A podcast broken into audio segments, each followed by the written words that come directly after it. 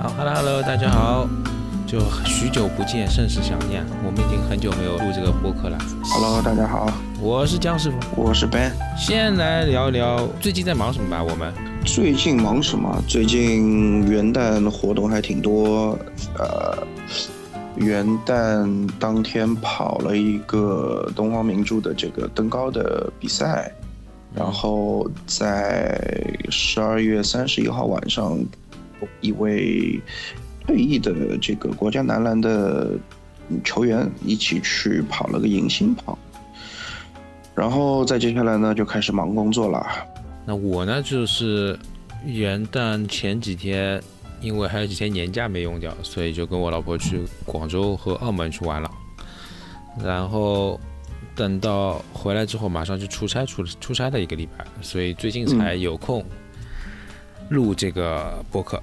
那我们今天第一个主题是什么呢？我们今天的第一个主题是啊、回顾二零二三之电子产品的没落。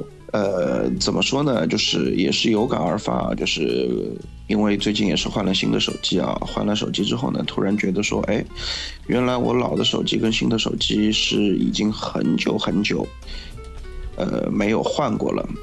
我的上一台手机是呃 iPhone 的 XS，哎，对，有内鬼，对 iPhone XS，就是等于是要在一九年吧，一九年的时候对吧？好像是一八年。差不多吧，差不多。然后主要是相中了它的内存，因为它是有五百十二 G 的这个内存的。你是说 XS 那部手机？对，是的，你买的时候是刚发售的时候吗？没有，也是后面买的，因为我之前用的是八 Plus。就等于等便宜的时候买的是吧？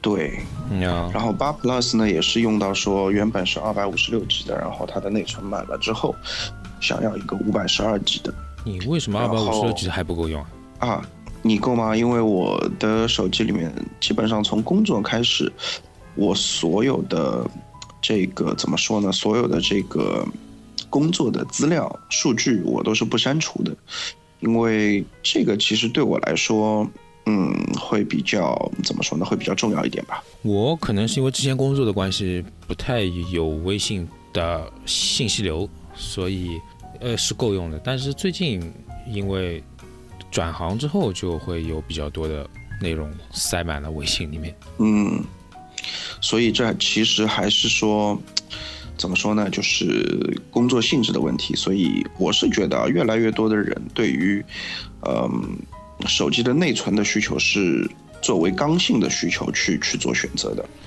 那为什么说我呃这一期开头我们先以这个话题切入呢？呃，也是觉得说可能每年的怎么说呢，就是每年原本的这个呃手机的发布啊，特别是苹果手机的发布，会成为每年的一个重头大戏，就好像是呃每年鞋圈里面的这个乔丹的正代的发布，对吧？这是一件大事。但是从身边朋友的最近的一些反应上来说呢，呃，逐渐的感觉这种这种这种腔调，这种这个趋势啊，是越来越淡的了。我不知道你你有没有这个感受？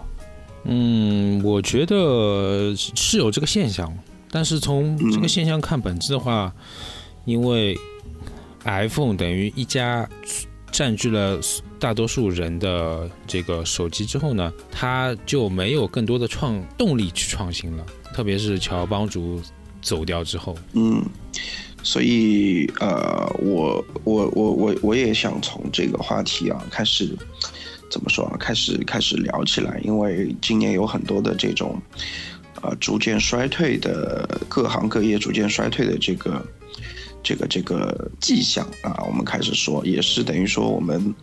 呃，博物嘛，我们这个频道里面也是说，比较希望大家能够通过我们的这个栏目，去更多客观的、去理性的对对待身边的一些事物吧。好好，我插一个话题啊，我们这个这两周没有录播客，我们的这个叫啥粉丝量增长了，增长到好嘞，多少个？我看一下，你等一下，我们应该增长到十七八个了吧？好像哇，那这个啊，十六个订阅，十六个订阅。哎，所以我也不知道说这个数字，呃，在这样一个平台它意味着什么，但增长总是好的嘛，对吧？从订阅人的这个头像来看，大多数还是还是一些运动爱好者。也有你看，有足球的，这是小贝吧？小贝年轻的时候，还有是有一个 Nike 的这个 logo。OK，所以呃，我们的客户群啊，我们的这个受众群体相对来说还是集中在某一个垂类，是吧？对，是。但是我们其实做博博物这个播客啊，出发点其实并不是说一定要聊。聊关于体育或者关于呃运动潮流方面的事情，因为毕竟这个世界这么大，没必要把所有的注意力全部放在这个上面。对，好，那你再继续讲回你之前的手机没落的话题。对，手机呢，因为也是我们日常经常去用，那以前会觉得说，啊，我每一代去更新它的这个。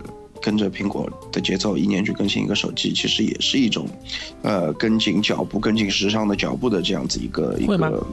你会每年每年跟每年都？我身边有啊，我身边有，啊就是包括其实家里有有有人，就是有有我舅舅，就很奇怪，对吧？一个老年人啊，我舅舅他他以前是啊，每一代新的 iPhone 上了他就必换。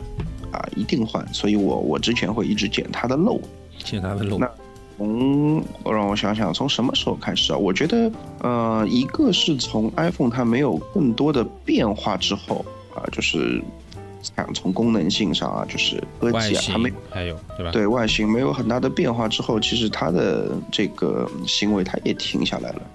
还有什么呢？还有就是它的价格逐渐去去这个逐渐离谱。那我我的这个目前的这一款是十五的 Pro Max 的一一个 T，它的价格已经到五位数了。嗯，一个 T 基本上都是上万的。对，所以你说花这个价格去用一个手机，你你除了工作之外啊，去去买这个手机，其实相对来说还会是还是觉得稍微会有一点有一点超越，有点蛋疼的，是吧？肉疼肉疼。我觉得，我觉得买这个东西啊，不光包括呃手机，包括球鞋，我自己心目当中是有个锚定点的，锚定价格，就是说，嗯，我觉得一部手机，呃，当然不可，我说的这个手机或者球鞋肯定不是不是最限量或者最高端的那种，就正常的大家消费的那种机型或者是型号。嗯，我在我的心目当中，一部手机差不多就五六千，一双鞋子。不会超过两千，正常情况下不会超过一千，我是可能消费的，但是超过这个价格我是坚决不会消费的。嗯，我其实自己内心里面的对于球鞋的定现在的定位啊，如果是除了奢侈品以外的球鞋，我我内心的定价大概是在一千以内。嗯，呃，手机的话差不多也就是五六千吧，但是我对于手机的功能性上来说，现在没有没有一个。很强的，没有一个很强的一个要求，就是它的内存大，然后用起来不卡。对，用起来不卡就 OK 了。市面上的这些，呃，Office 的软件能够正常打开就好了。确实是这样的。嗯，因为好，其实很多人，因为有些人有些特特殊的需求嘛，他可能是要在手机上玩游戏什么的，所以会比较的要求高一点配置。对，其实我是觉得，呃，我是觉得一般，如果这个内存够大，运营一些游戏问题也也也没什么问题。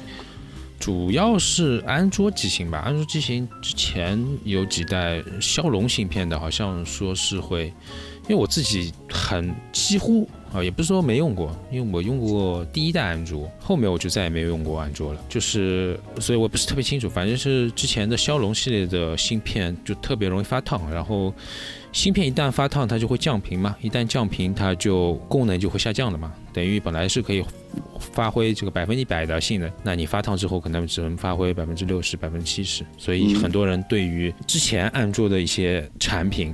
还是会有些诟病的，特别是喜欢玩游戏的人来说。对，但我是觉得就是安卓的系统呢，它的耐用度啊，它的耐用度其实是有点问题的。这个我我觉得我们还是要以一个开放式的心态，因为我之前因为我们之前都用过安卓，对吧？最早的那个时候的安卓，那个时候安卓确实是可能用个可能半年一年就卡了，但是据说现在华为还是其他的小米啊、OPPO 啊。好像没有这么严重，只要不是特别低端的这种一两千块钱的机型，我其实内心还是有点害怕的，说实话。那嗯，然后为什么我们以这个手机的话题开始今天的话题呢？因为它其实特别契合我们第二个话题，就是关于说汽车。嗯，汽车。因为我们在这一次栏目开始之前，我们也稍微沟通了一下，觉得说最近的有些热议话题里面的汽车呢，就是有一个品牌，就是手机品牌，啊，电子品牌做的汽车就是小米汽车，然后呃，这个型号叫叫什么来着？SU 七，SU 七，对，SU 七。然后我也是看了一些发布会，然后江师傅对发布会上有哪些内容是记忆比较深刻的？我没有看发布会，因为。因为我觉得怎么说，一一方面特别忙，我也没有特别关注这个事情；另外一方面，我对电动车啊不是特别感兴趣，所以我就没有怎么关关注这个发布会。是的，其实我对于电动车也不是太感兴趣。那小米呢，就是作为我们。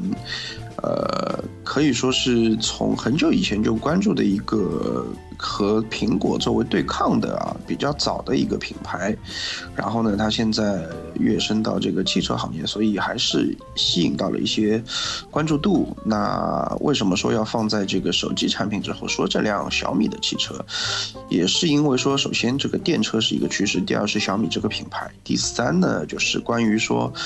呃，汽车上面现在越来越多的这个电气设备、电子设备，呃，这个装在车上。那现在国产的电动车，它是否还是以车为主体，还是以这个电子产品为主体？那这个我觉得也是一个特别有意思的话题，是吧？题对，所以想拿出来跟大家聊一聊。那你觉得，你如果要定性的话，你觉得它是现在的电动车啊？现在电动车，国产电动车。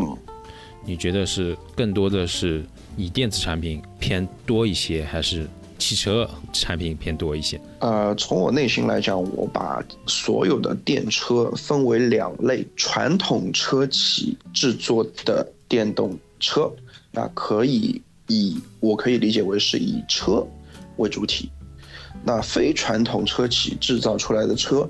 我是觉得它一定不是以这个车为主题，而是以一些附加值为主题的，比如说一些电子类的，呃之类的啊，比如说这个怎么中控啊、大屏啊，然后花里胡哨的这些电子化的这个功能为主的，他们是以这些方面去吸引到吸引到他们的这个相对的顾客的。那我可可不可以这样理解，就是说是有改电，还是本来电就改电，是这样一个想法？对吧？呃，油改电，电改电，就是可能它这个平台本来就是油车的平台，像比亚迪之前有很多车子都油车的平台嘛。嗯嗯。像你看，像这个小鹏，呃，那个叫啥来着？魏，反正魏小李嘛，三个牌子，他们基本上都是纯电动品牌的啊，不是，理想不是，理想是呃油混，油啊油混的，对，增程式。增程式。对。但是像比亚迪这种传统的车企，包括像。之前的奥迪、宝马，你包括之前的三系，现在的 i 三，呃，这个的三电动电动的也是基本上是围绕着油车的底盘架构去做的。那那那我我觉得这样理解啊，我们举一个比较比较有意思的例子吧。我我来说丰田啊，丰田因为是一个特别就是大众化的一个品牌，对吧？然后他们最近也有一些比较有意思的话题。那首先他们会出了。一些所谓的这个油混或者是电动版本的，比如说卡罗拉，大家可以在很多这个呃网约车的平台都能打到这个车，对吧？轻混吗？最早其实最早的轻混就是丰田做的。不，它不是轻混，就是我们现在网约车做的是轻混，是就是那个电池的轻混，二十四伏轻混、四十八伏轻混那种。对，它那个轻混呢是属于这个呃发动机自发电自发电的，它属于阿特金斯那个系统的嘛。就是最终它还是要靠加油来的，它不是对的，它还是要要要没有充。电口的，对吧？对对对对对对，就是普锐斯那种，它是呃通过加油，然后通过发动机的运转，然后产生这个电能，然后再辅助减低这个燃油的消耗啊，是这样子的逻辑。那从那个开始，再到后面的有插电的混动，然后再到后面有纯电。那我的理解是，汽车它肯定是要基于这个汽车的三大件。嗯，呃，撇除这三大件，你直接造一辆车，我觉得你你的你的电子功能做得再好，它不能叫做车，我们不能本末倒置，对吧？所以这就是为什么我认为啊，丰田它其实在早二十年，它的普锐斯在日本早早就已经开始这个。呃，怎么说啊？就是运用的场所就已经非常的多了。它的，呃，我我在几年之前呢，我去我我大概在十年之前去日本的时候，它的很多出租车都改成普锐斯了。嗯，然后油电混动的，就是也不用插电的那种。那我觉得这个是所谓真正的这个环保，或者是说成熟的这个科技。那它已经有成熟的车的三大件，也有了成熟的环保的技术，然后它现在再去在这个基础上做了所谓的插电混动。再去做了所谓的这个纯电动的车，那我觉得这个是可以的。有一些品牌啊、我 可能现在有一些倒闭的这个国产品牌啊，我也不得不说两句。上来弄得花里胡哨的，对吧？比如说什么牌子？最近倒闭的什么牌子啊？什么牌子？众泰啊？那 高和，哦，高和倒闭了吗？嗯，高和我们打引号的倒闭吧，反正最近这个绯闻也是，确实是不太好听。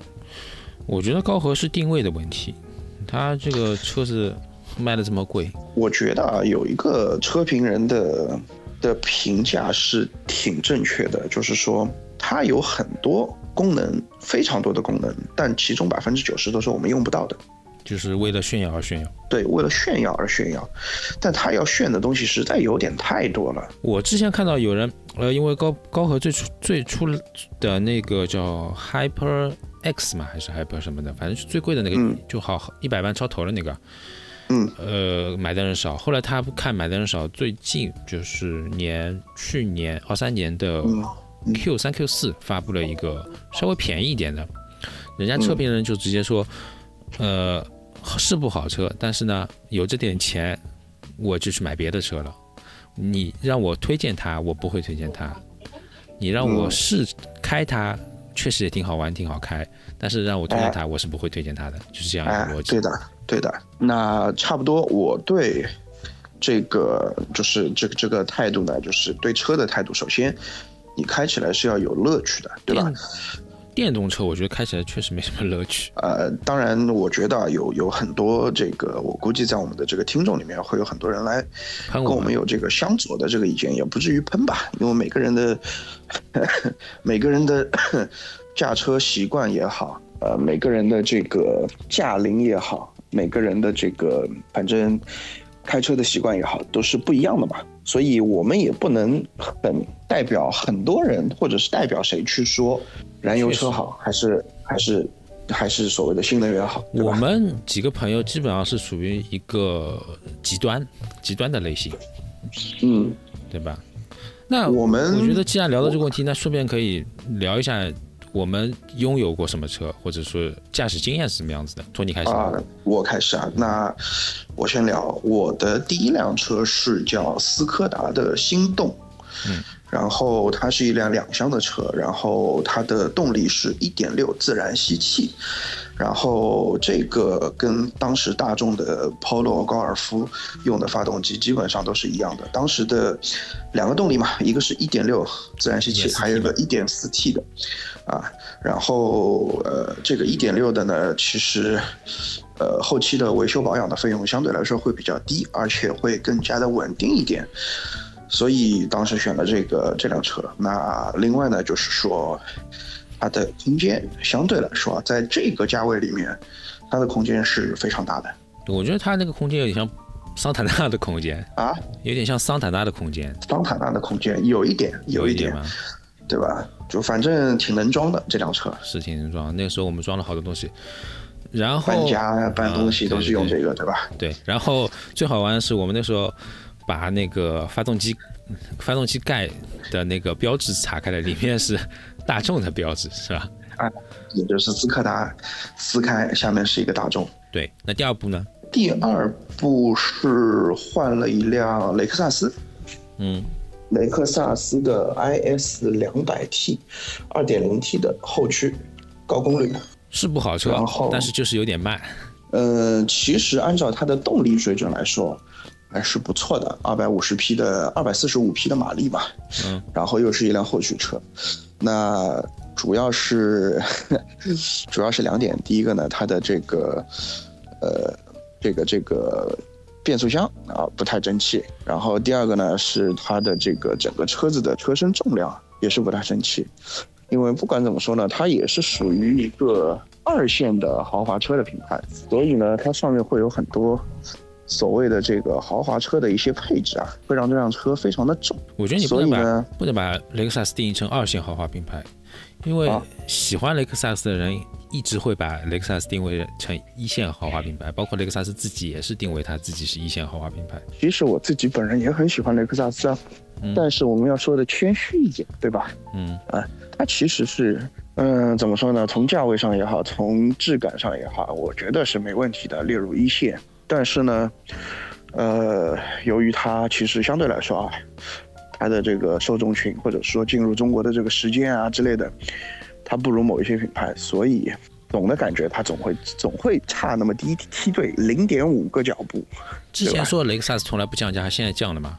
现在有降价降了呀有有降价打折这个现象是吧？对啊，然后还有一些其他的品牌，比如说呃保时捷，嗯哎也是没办法，也降了，哎，然后因为这辆雷克萨斯因为撞车了，然后报废了，报废了之后呢，买了两辆车，就这辆车的钱我把它拆分出来了，买了一辆 CT 两百，嗯小车，然后再买了一辆荣威的 ERX 五，就是插电的混动版本，插电混动，上海特呃，产插电混动。是吧？啊，上上海特产。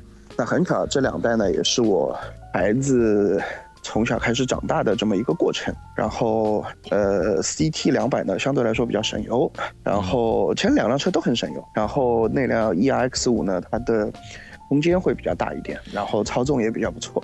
嗯，再下一步呢？嗯，再下一步就是现在那辆 CT 两百确实太肉了，然后我把它换成了那个高尔夫 R 的敞篷版。高尔夫的敞篷版是属于绝版车的，绝版车，二点零 T，还敞篷，嗯还是个二，是的。嗯那你对这几部车评价呢？那高尔夫 R 的敞篷版评价是什么呢？呃，我对它的评价就是挺有乐趣的。然后，因为敞篷车里面的四座车选择余地其实不大，对吧？嗯无非宝马四、宝马二，然后老的宝马，对，老的宝马的一系好像也有个敞篷，也是四座的。啊，对对对对对对，那天我还开车去我们上班的时候看到了，我还问刘红，我说一系怎么会有敞篷的？他说是很老的一代，对，幺二零吧，对幺二零 R，嗯，就是比12他比他那部幺幺八 i 还在之前一代的，他跟我说，是的，是的。然后还有基本上就很少，可能二点零 T 动力的现在只有宝马，嗯，宝马的二系对吧？二三五、二二五、二二五，二五，对，嗯，那我来说一下我的，我其实相对来说就少了一点。第一部车是马自达三昂克赛拉二点零自吸的。讲道理，这部车我是非常喜欢的，一个好开，第二个变速箱好，就是变速箱响应的非常积极。嗯，然后另外一方面就是省，你说它省油吧。其实如果你正常开挺省油，但是我都是瞎开的，所以就也不是说瞎开，就是踩的比较猛，所以就不太，也就算不省油也才八九个油左右。对。然后我是我是觉得，反正你的排量到了二点零，这个油耗基本上是控制不住的。也没有，其实如果正常来说，你如果是因为那一代昂克赛拉它有一个一点六升自然吸气的和二点零自然吸气的，其实嗯二点一点六和二点零的这个油耗差了不多。为啥？因为二点零很可以很从容的应对一些场面，但是一点零、一点六，你想要，比如说像急超车啊，或者想干一把的时候呢，这个时候你就会相对来说用多一点油，那其实跟二点零相差并不多啊。原来是这样。对，但我我开下来的二点零 T 的 IS 跟高尔夫 R，它的油耗基本上都是下不来，没有个十一、十二、十三。绝对打不下来的。二点零 T 是这样子的，二点零 T 再加上昂克赛拉那个好像也是阿特金森循环的，所以相对来说比较省油。再加上我觉得昂克赛拉这部车后期保养什么都还挺便宜的，包括我其实在我卖掉之前，我开了有十四万公里，嗯，我基本上就没坏掉过什么大件，就坏掉过一个这个水温节温器，时间久了坏掉过，可能换一换才两三百块钱。基本上没有什么大的大的开销。我这些车除了撞撞撞毁了之外，唯一大修的就是那辆 CT 两百。CT 两百它的那个那个电池更换过，也是开的多了。对，十一十一万公里，十快十二的时候更换的。你电池是去 4S 店换的吧？呃，其实现在都不用去 4S 店，4S 店的报价相对来说会比较贵嘛。现在有很多可以替换的平替。哦，对，那我第二部车呢，就是昂塞拉卖掉之后去换了部 S 三，S 三就是快，啥快，没有其他的，就加上它是奥迪嘛，其他的没有什么大的优点。我觉得它其实操控还没有昂克赛拉好操控，包括其实大红也是从幺幺八 i 换到了这个 S 三，S 三对吧？在宝马换到 S 三，它换好 S 三就一直心心念念宝马的操控，但宝马操控确实还是有一有一点东西的。啊，但我也开过，因为我是在海南旅游的时候租了一辆二二五二点零 T 的，算低功率吧，然后感受了一下，我觉得宝马的操控就是它的这个感觉是比较能够得到大部分人的这种。认可的，然后，但是我开了大众的之后呢，我觉得，可能我的第一辆车也是大众，然后现在也是大众，对吧？那两辆车开下来，其实大众的感觉就是大众的感觉，就是看你自己能否接受了。我觉得可能是因为我我你去了海南玩之后，我不是后来去海南玩了吗？度蜜月。对。然后我也接了部两系，但是是一二一二零 i，我我。可能就是那部车比较老，再加上他们租车公司不不怎么保养，就一看就知道不怎么保养的车子，嗯，就就是整体的感觉就不怎么好。但是如果我觉得如果是个人一手，或者是个人精心保养的，应该还 OK 的两系，嗯。现在好像呃，那个叫啥？不送纯电还是送绿牌了？纯电还送，还持续一年。讲不清楚。如果上海政府没有钱的话，可能还会再继续下去。我觉得应该是在特斯拉把上海政府的这个贷款还完还完之后，还完之后，可能就会有相应的这个纯电的牌照的限制了。我是觉得，虽然这个想法不太好，因为我也知道是这种这种心态属于上了车想焊死车门的这种。我是觉得，呃，纯电的。绿牌不应该再无止境的发放下去，因为现在明显感觉这两年上海比上海本来就很堵，发放这么多绿牌之后，明显感觉这两年，呃，这个高架上面的情况比原来更。然后还有一点就是前两天我也看到一些新闻说，关于上海网约车的饱和，有很多网约车的全职的司机啊，就是为了节约一些生活的成本，就是晚上就是住啊，直接住在车上。那现在的情况，我觉得是一个很明显啊，所以还是有。机会还是也不说有机会吧，呃，还是需要去介入一下，限制一下。还有包括其实最早出来的那一批啊，新能源的车质量会比较差的，其实现在也没有得到非常妥善的这个解决。但我一直就不清楚，就是最早出来一批，就是像嗯，最早一批比亚迪唐啊，不不是比亚迪唐，是比亚迪秦，应该是一四一五年的时候，现在应该差不多已经要。接近要报废的情况下的情况了。对，还有荣威五五零，所以你在马路上看到这些车，其实已经越来越少了。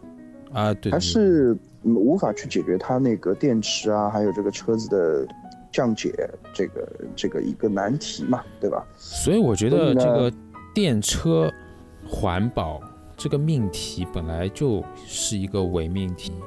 因为电池的怎么来的，还不是大多数情况下，至少啊，国家来说，大多数情况还是从火力发电来的。其实我觉得也不用这么环保。下一个话题就是说关于丰田，那我其实一贯支持，我个人啊会比较支持，就是丰田的现在的这一个方向，就是他们在开发氢动能。那这个相对来说，其实是一个非常干净的一个能源。然后在冬奥会的时候，其实已经有第二代的米拉伊那个车型运到我们中国，然后在奥运村里面进行了这个试运营。嗯，呃，我觉得这是一个比较好的一个趋势啊。那我我了解到的说，氢能源的这个汽车，它在整个呃加氢气的这个过程大概需要五分钟左右啊，这个是解决了这个充电时间的这个问题。嗯，然后第二个呢，它排出来的是百分之百的这个纯净水，嗯，对吧？对。然后现在比较缺的这个配套呢，就是关于我们这个氢气的氢能源的这个生产的问题。那我相信，如果国家电力能够解决那么多电车的充电问题，那我觉得氢气这个事情也相对来说，对于对于我们国家来说难度不会太大。但是我是觉得。我是觉得，既然我们国家已经花了这么多金钱、精力、财力、资源去发展电动化这件事情，氢气这个方向只能说作为一个支线，主线可能还是还是电的电的方面。我个人觉得它是需要一个时间等待和一个迭代的，它最终还是要考虑到经济上面的问题。那每一次换代一定是带来新的这个经济收入的，所以我觉得可能需要一点时间吧。然后有一个例子，不知道你还记得吧？就是之前上海的摩托车有一个叫 LPG 的，我知道，我爸还有一，它是加对，它是加液化气的。然后当它彻底换代的时候，电瓶车啊，电动的助动车，嗯，只有上海人叫电瓶车啊，对，底冰醋，底冰醋，那电动车就开始上了，对吧？对，所以呢，每一次的换代更新，它都是一个新的机会，它会带来更高的经济价值。所以目前的情况是说，需要把这个沉淀消耗完，然后氢气排队再上。然后像这样子的氢气啊，嗯，那可能我们现在说的发电，它还是用到这个燃烧，对吧？那它跟石油啊、跟煤还是有一定联系的。氢这个东西，它是打破了一个目前的比较稳定的一个利益链。所以呢，在这件事情的推广上，我是个人觉得它。从各方面来说啊，它是一个非常洁净的，所谓的真正的这个干净的新能源，但是它牵扯到的这个经济是有一个非常大的蝴蝶效应的，所以这个氢能源的缓慢推动也是有它的道理的，毕竟动了很多人的蛋糕。但是氢能源这个问题，就是其实国内还是没有没有比较大的公司在发展氢能源，基本上还是在日本日本的几家公司。呃，应该是丰田占据了百分之九十的氢能源的科技，百分之九十。从国家战略方面来说，如果丰田掌握了大这么多的这么多的资源。可能对我们国家不是件好事。从国家方面啊，从我们不从环保方面说这个问题。对，OK，那我们也暂时告别这么一个话题，然后我们接下来聊下一个话题。好，下一个话题，哎，下一个话题是什么来着？不记得了。那我们要么就呃绕过我，我就记得我们说今年的呃个人觉得的那个球鞋的 Top 三，每个人可以说三个，对吧？嗯。好，那么要么你先来，我先来。其实我昨天也回想了一下，我发现我今年买的鞋子并不多，啊，你特别薪水的鞋子也不是特别多，心心念念的，可能就先我先说第一双，就是我最近才买，双十二才买的一双 Hoka Clifton，因为我之前在节目里也说，我一直想买 Hoka，想试 Hoka，但一直就没有这个下定这个决心想买，因为毕竟价格。我说了，我们前面锚定价格嘛，一千到一千以内，那我闭着眼睛买；一千到两千，我可能会考虑一下，所以就考虑了很久，最后我还是买了。但是我从买下来情况来说，我觉得是物有所值的。OK，所以跟听众说一下，这款鞋的中文名字叫贝里福顿。嗯嗯，对，对吧？啊，但是我买的实际上是和这个 Satisfy 联名的一款，所以价格会稍微偏高一点。呃，如果是普通的 Clifton 的话，可能就一千超头一点。这个 Hoka 的这个试穿感受啊，是我穿到这么多鞋以来，不管是什么品牌，我觉得是最舒服的。就我昨天也说了嘛，因为之前 U B 一代带给我的那种 Boost 的这种感觉，是这个 Hoka 是超过 U B 一代给我 Boost 给我这种感觉的这种惊喜感和炸裂感的。嗯。然后的话，其他的鞋子并不多。如果非要让我推荐的话，可能就是我比较喜欢的就是一九零六 R，牛逼的一九零六 R。嗯嗯，造型不错，脚感你说很好吧，也没有很好，但至少比板鞋舒服点。然后接下来一双就是阿迪达斯的，可能已经算过气了吧，就是那个面包鞋 Compass 零零 S，我觉得挺舒服，而且包括这双鞋我已经买了有三双还两双了。再说再加上打完折折扣并不是很贵，所以我还是比较，如果想买板鞋的话，我觉得虽然现在 Dunk SB 价格下来了，但是我觉得如果你想不想跟别人重样的话，我觉得买一双 Compass 零零 S 其实并不比 Dunk SB 难看，并且也不并不比 Dunk SB，嗯，也也比 Dunk SB 舒服很多，我觉得是这样子。嗯，好，我三双基本上就这个样子。好的，那你排个序呗，第一、第二、第三。啊，要从排序的话，你要从什么方面排序？如果从价格方面排序的话，我肯定是首选 Compass 零零 S 最便宜，然后是一九零六啊，相对来说一千左右。然后就是 Hoka 这双 Clifton，如果从舒适度或者物有所值的情况下来说，我觉得是 Hoka 这双鞋是我最让我惊喜的。然后再是 Compass 零零 S，再是一九零六 R，一九零六 R 就纯好看。但是你说很舒适吧，也没有特别的舒适。嗯嗯嗯。OK，那我这边来排一下我我今年的这个 Top。呃，先不按顺序吧。我第一双我要谈到是索康尼的，索康尼的胜利。嗯。呃，胜利十一。然后主要是因为，呃，我其实这个体重呢，但是我我会跑很多马拉松的比赛，然后有这个跑步的习惯。但是呢，基本上。市面上包括阿迪达斯、包括耐克的顶级的马拉松的鞋子，其实我都是穿过的。那每一次跑完，我不说多的啊，就是以十公里为例吧。十公里跑完之后，这些顶配的，比如说 Adios，呃，Adios Pro 二一二三我都有，然后 Takumi 也好，嗯，呃，然后这个呃普通的 Adios 也好，然后那个耐克的这些。其实跑完十公里之后，我的脚是有很大的反应的，就是我的足弓或者是我的前脚掌会发麻。嗯，那因为工作的关系啊，所以我当时也没有去试太多的品牌。那正好我跑的这个赛事，他们的这个赞助商呢是索康尼，然后他们的 PR 呢也是比较了解我这个个人的一个情况，所以。呃，他寄给其他选手的倒是一些竞速的，比如说像飞鹏啊这一些，就是碳板的这个跑鞋。他寄给我的倒是，哎，是一个比较适合大体重的。嗯，所以呢，我在穿了之后，我跑十五公里到二十公里的情况下，我的脚倒没有那么明显的不舒适的感觉。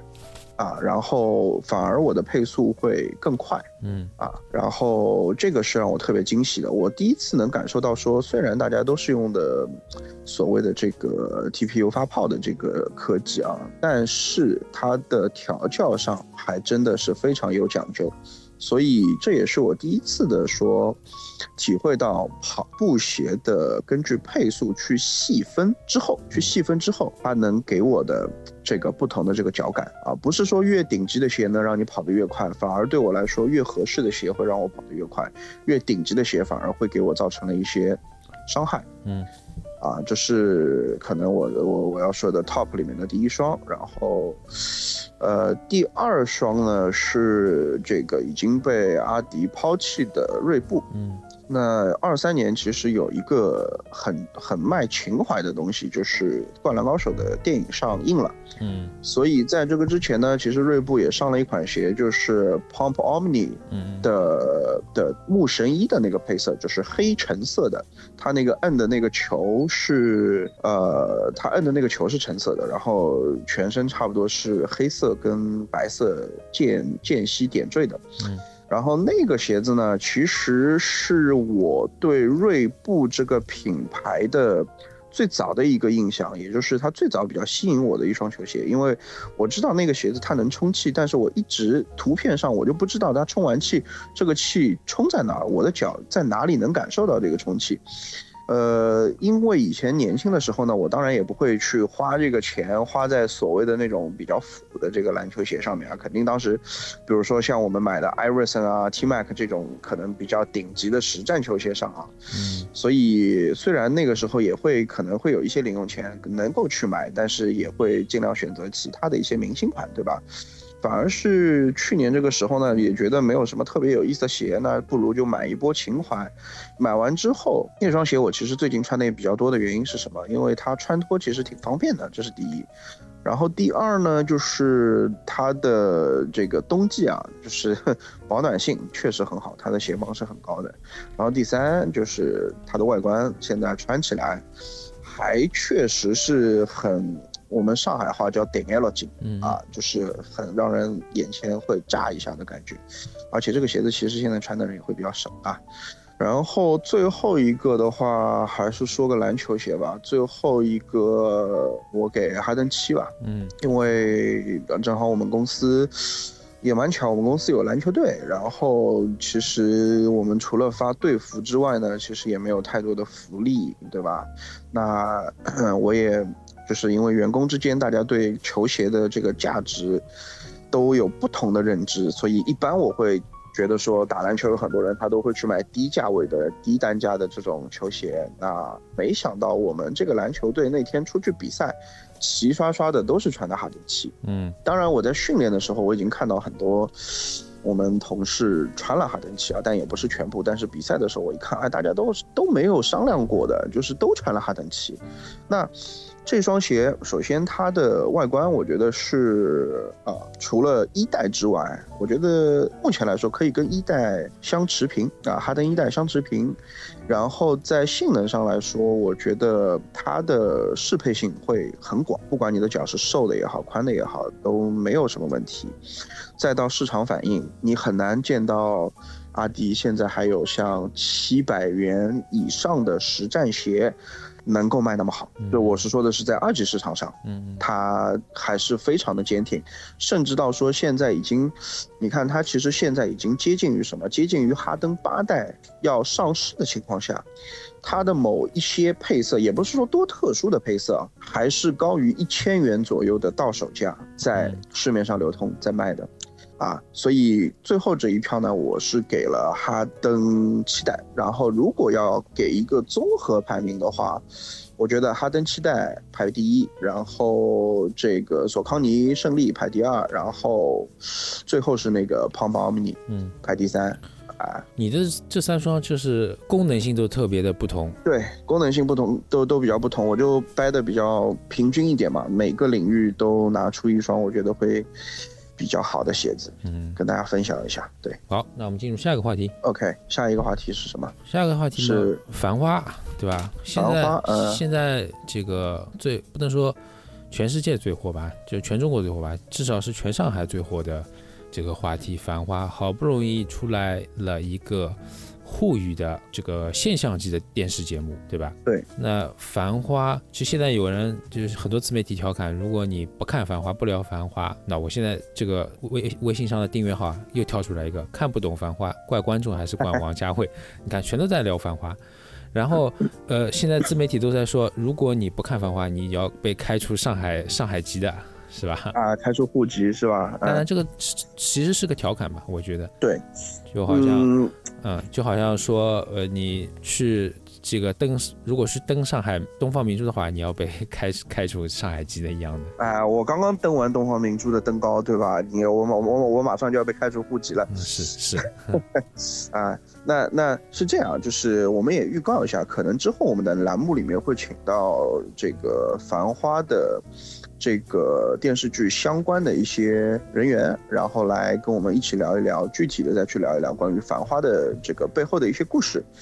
那对于我个人来说，一开始《繁花》吸引我的是老上海的一些细节，对它细节其实做的挺到位的。对细节其实做的挺到位的，就是王家卫把一个电视剧的每一集都当做电影在拍，所以它的细节真的是。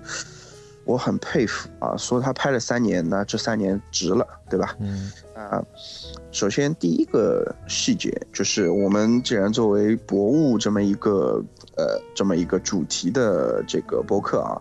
那吃喝玩乐啊，吃穿住行，对吧？我们都可以聊一聊。那首先第一个就是比较吸引我的是它这个地段。你说剧里面的地段？对，剧里面的这个故事所牵引到的几个地段，我们可以先来分析一下。哎，不是分析吧，我们就瞎聊一下。瞎聊一下。第一个黄河路，对吧？啊，第二个是在把关里高，最近也是比较火的，对吧？呃，巧了，雁荡路。嗯，雁荡路。啊，然后亚东景，叶东京进贤路。嗯。那至于我个人来说，这个这个东西呢，还是蛮有情怀的。是什么呢？就是我的工作经历当中，分别在这些地方有过很长时间的交集。呃，南京东路那一块，对吧？我在那边也工作过一段时间。然后这个淮海中路，呃，午饭那个时候进贤路去吃，当然吃的是海金滋，对吧？然后进贤呃那个雁荡路那边。对，雁荡路上的这个仙德来，对吧？所以，呃，这个地点确实跟我产生了很多共鸣，很好玩。然后，呃，再细细的去看他们其中的一些故事。然后说到黄河路这个事情嘛，我不知道你还有没有印象？我们以前念书的时候，嗯，去那个上海歌城，嗯，我知道新世界啊，对，呃，不是，不是，说错了，钱柜，钱柜是那边，是靠近叫啥来着的？延安路呃，延对对对对对，对吧？那边还有个开放式的篮球场，以前打，以前很多接球高手就在这边打篮球的。对，是的，所以，呃，就是一下子就是等于把这个记忆线就拉回到那个时候去了嘛。然后也记得以前，呃，钱柜唱完歌，然后去这个旁边吃饭的时候，云南路的样子啊，黄河路的样子。然后包括上班的时候，那个时候上班一直会路过那个国际饭店啊，然后就闻到那个著名的这个蝴蝴蝶酥的味道，哎呀，香的香的嘞。然后对吧？然后而且永远有人在里面排队的。啊，对，永远有人排队的，永远有人排队。然后而且这奇怪了。呃，这里面排队的人嘛，一般性网红的就可能都不是上海人，对吧？但是国际饭店这个排队有很大一部分都是上海人，对 对吧？对的。然后再到进贤路，那个时候因为在淮海路工作的嘛，然后进贤路上吃的东西确实很好吃，嗯。然后呢，都比较小资，对吧？然后再到这个那个雁荡路，雁荡路上面有两家比较有名的，那一家呢就是。这个先得来，然后另外一家呢是对面的这个麻酱面，嗯，对吧？啊，所以呃，除了这个就是这一段比较吸引我的的之外呢，还有一些什么？还有就是关于他们介绍孟特娇的那一段。孟特娇我是没什么影，没什么大的影响，我觉得啊，我跟你说这个事情滑稽了，因为我们家，我们家认就是我跟你从同学开始认识，我们家搬家搬了好多次，对吧？对。但是经历过那么多次的搬家，我告诉你，我现在家里面还留着两件全新的蒙特娇。为什么？是你准备收藏啊？带带包装的那个是什么呢？那个是。我父亲跟我母亲那个时候谈恋爱的时候，他们可能觉得，呃，买一件梦特娇可能就是作为一种。必备的，那他们那个时候的潮流的必备，你不管花多少钱，对吧？你不管花多少钱，呃，九十多块钱一件，那他不管，他就是要买一件。好像那个时候对那个时候公司来说，好像还挺贵的，几个月工两个月工资好像。对，然后就觉得，但是呢，这个东西呢确实很贵，你得到了之后，你又不舍得穿，没有这种特别重要的场合，你也不舍得穿，所以呢，我爸呢，他就一直把这个衣服啊就放着。一直到我，我是什么时候发现有这个衣服的？就是在在那个那套复式的那个房子里面，嗯，然后最近在整理一些球鞋的时候，有一个放放老衣服的那个柜子，我把它打开来，我一看，哎，完了，这两件衣服我不认识，而且感看起来也挺老的，然后我就。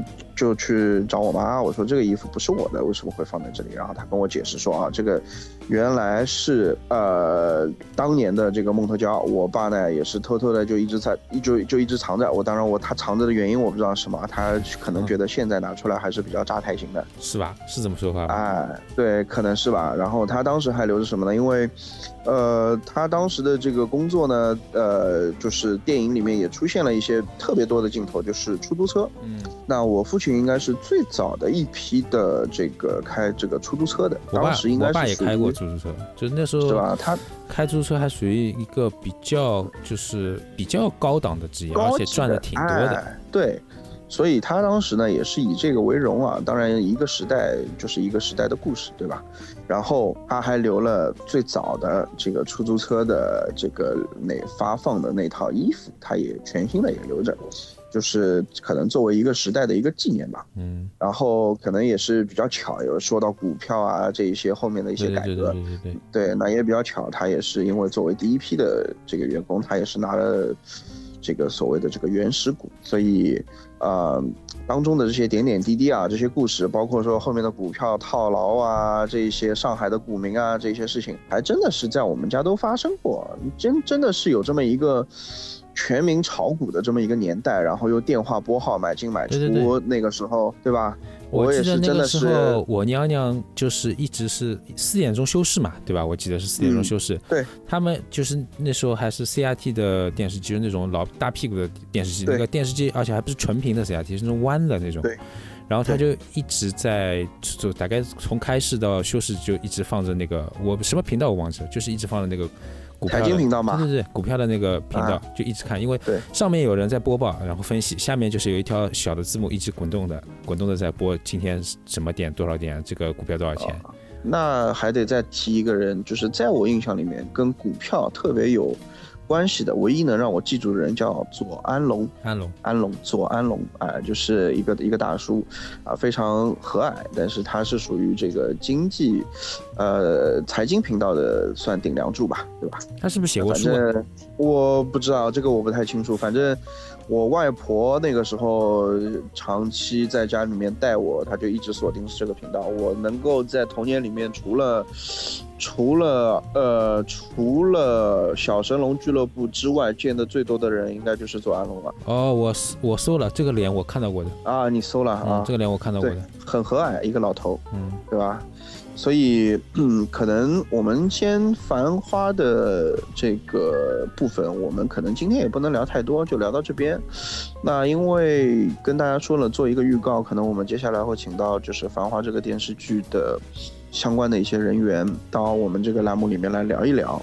啊，预告一下，可能这个人员呢是这个等于《繁花》这个电视剧，包括可能后面的电影的这个故事的阐述者。阐述者，哎，对，是一个老爷叔，他是一个港商。嗯，对，所以可能。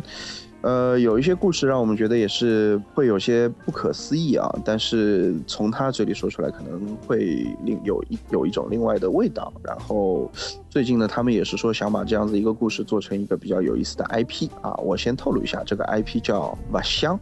就是闷声不响的那个瓦香，想表达什么的？呃，想表达一些可能是隐藏在上海繁华背后的一些故事吧。呃，反正我现在得知的是，就是繁华里面演绎的这些故事啊，全都是真人真事。嗯，哎，我觉得还挺有意思的。嗯，我觉得我跟你的前面话题，我聊一聊我的印象哈。嗯，就是首先黄河路，因为你也知道，我的整个高中时期都是在人民广场附近生活的，对吧？所以我们那个时候，就是学校会看电影，就是会去那旁边那叫大光明，对吧？啊，对，大光明。还我还我还记得我们以前学校有个女生，她的绰号就叫大光明，然后我们会一起去，一起一直去那个大光明，不管是自己去看还是学校组织去看，去看那边看电影，看好电影就在旁边皇后路上就吃饭。最早的时候，那个时候那旁边还有个东方既白，现在已经倒闭了，对吧？东方既白，就是肯德基的兄弟品牌。哎，对对对，就是在国际饭店的对面。嗯，然后黄河路上还有一家很有名的叫家家汤包，对对吧？然后那个老板娘一直很凶的，就是正宗的正宗的，就是国营企业的那种老板娘感觉，就有点像我们以前读初中的时候。在初中对面吃的那个四路春的感觉，嗯，对吧？反正我我我工作之后，就是如果今天回去，老婆孩子有另外的安排的时候，我一个人找点吃的东西的时候，我还是会往那个方向走，黄河路、凤阳路那边啊，吃的东西都挺有意思，然后那个环境也觉得挺舒服，反正就是老上海的那种感觉嘛。对。然后包括像雁荡路也是，我们以前放学的时候会往后面走，往那个高架那边走的话，就走到淮海中路、雁荡路那边去了。就包括我，其实我爸之前上班也是在凤阳路那边上班，其实都离得很近。对对对，我记得，对的，是的。我跟你还有一次给他送过一次那个，送过一次设备。嗯，所以呢。